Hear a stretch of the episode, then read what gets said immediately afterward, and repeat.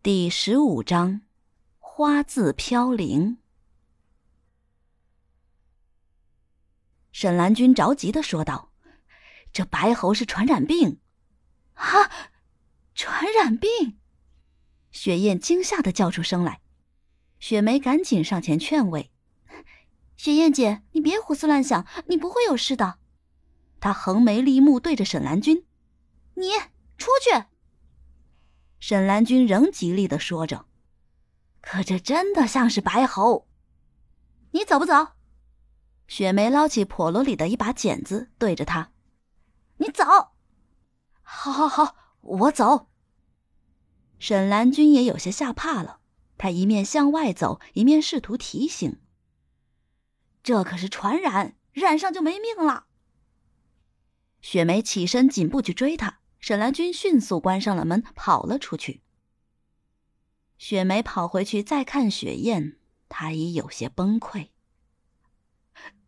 传染病，张妈，我得的是传染病。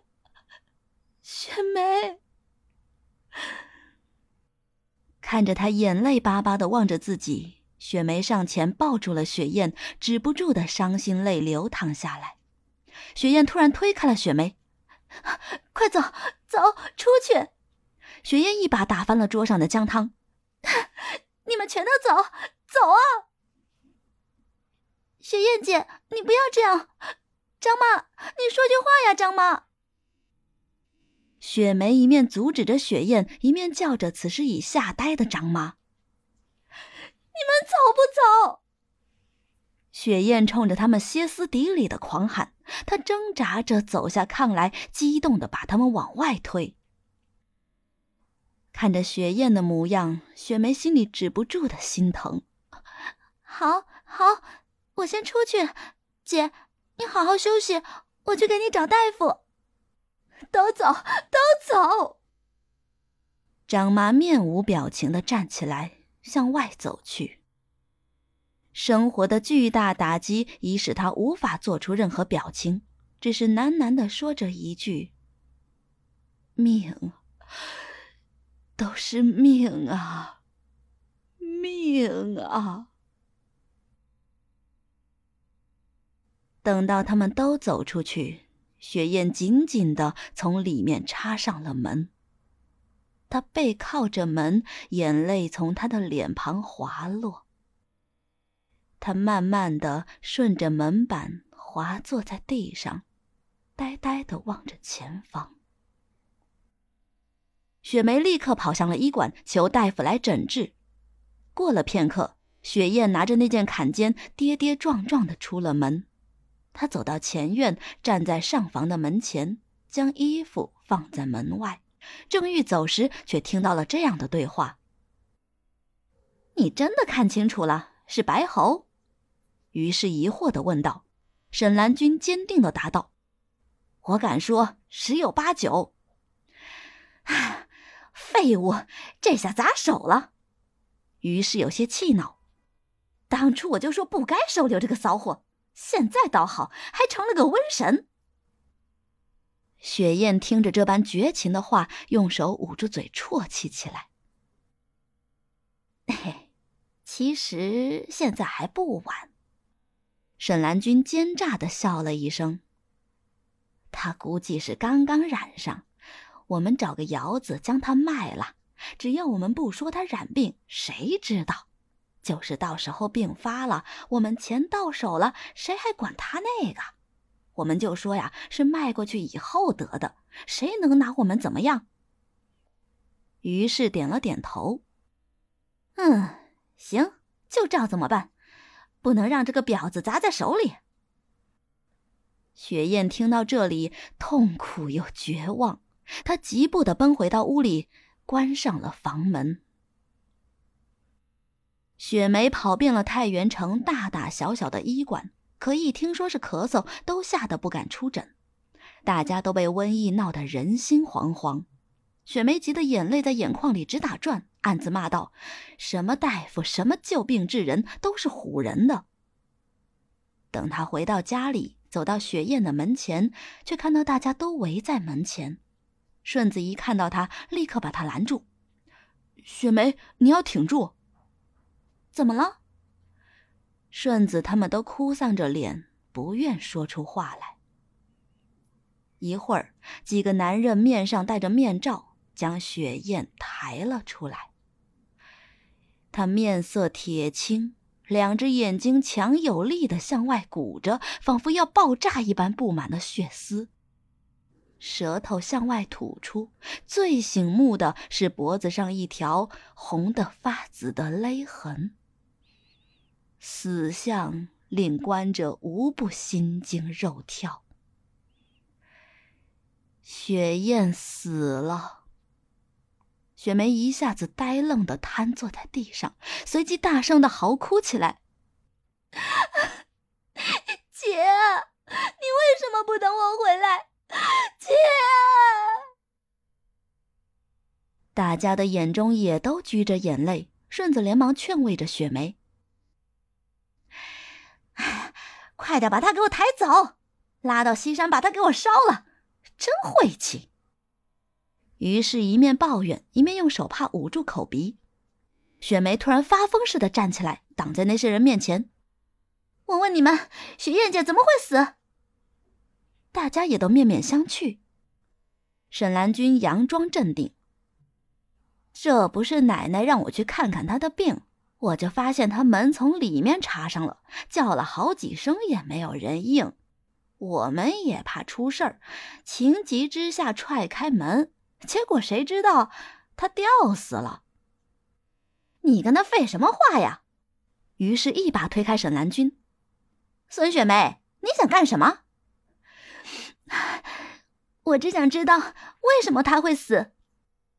雪梅的眼里闪着泪花，但依然坚定。你瞎眼了，上吊自杀的。于是怕他再生事，赶紧转脸吩咐那些苦力：“你们快点把他给我抬出去。”雪梅依旧拦在前面：“今天不说清楚，谁也别想走。说清楚什么？你也看见了，他是自杀的。我跟你说什么？”于是努力的保持着表面的镇定。我想知道他为什么自杀。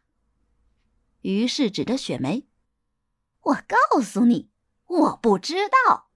你要是再不让开，别怪我不客气。”见雪梅依旧未动，于是伸出手就要往雪梅的脸上打去。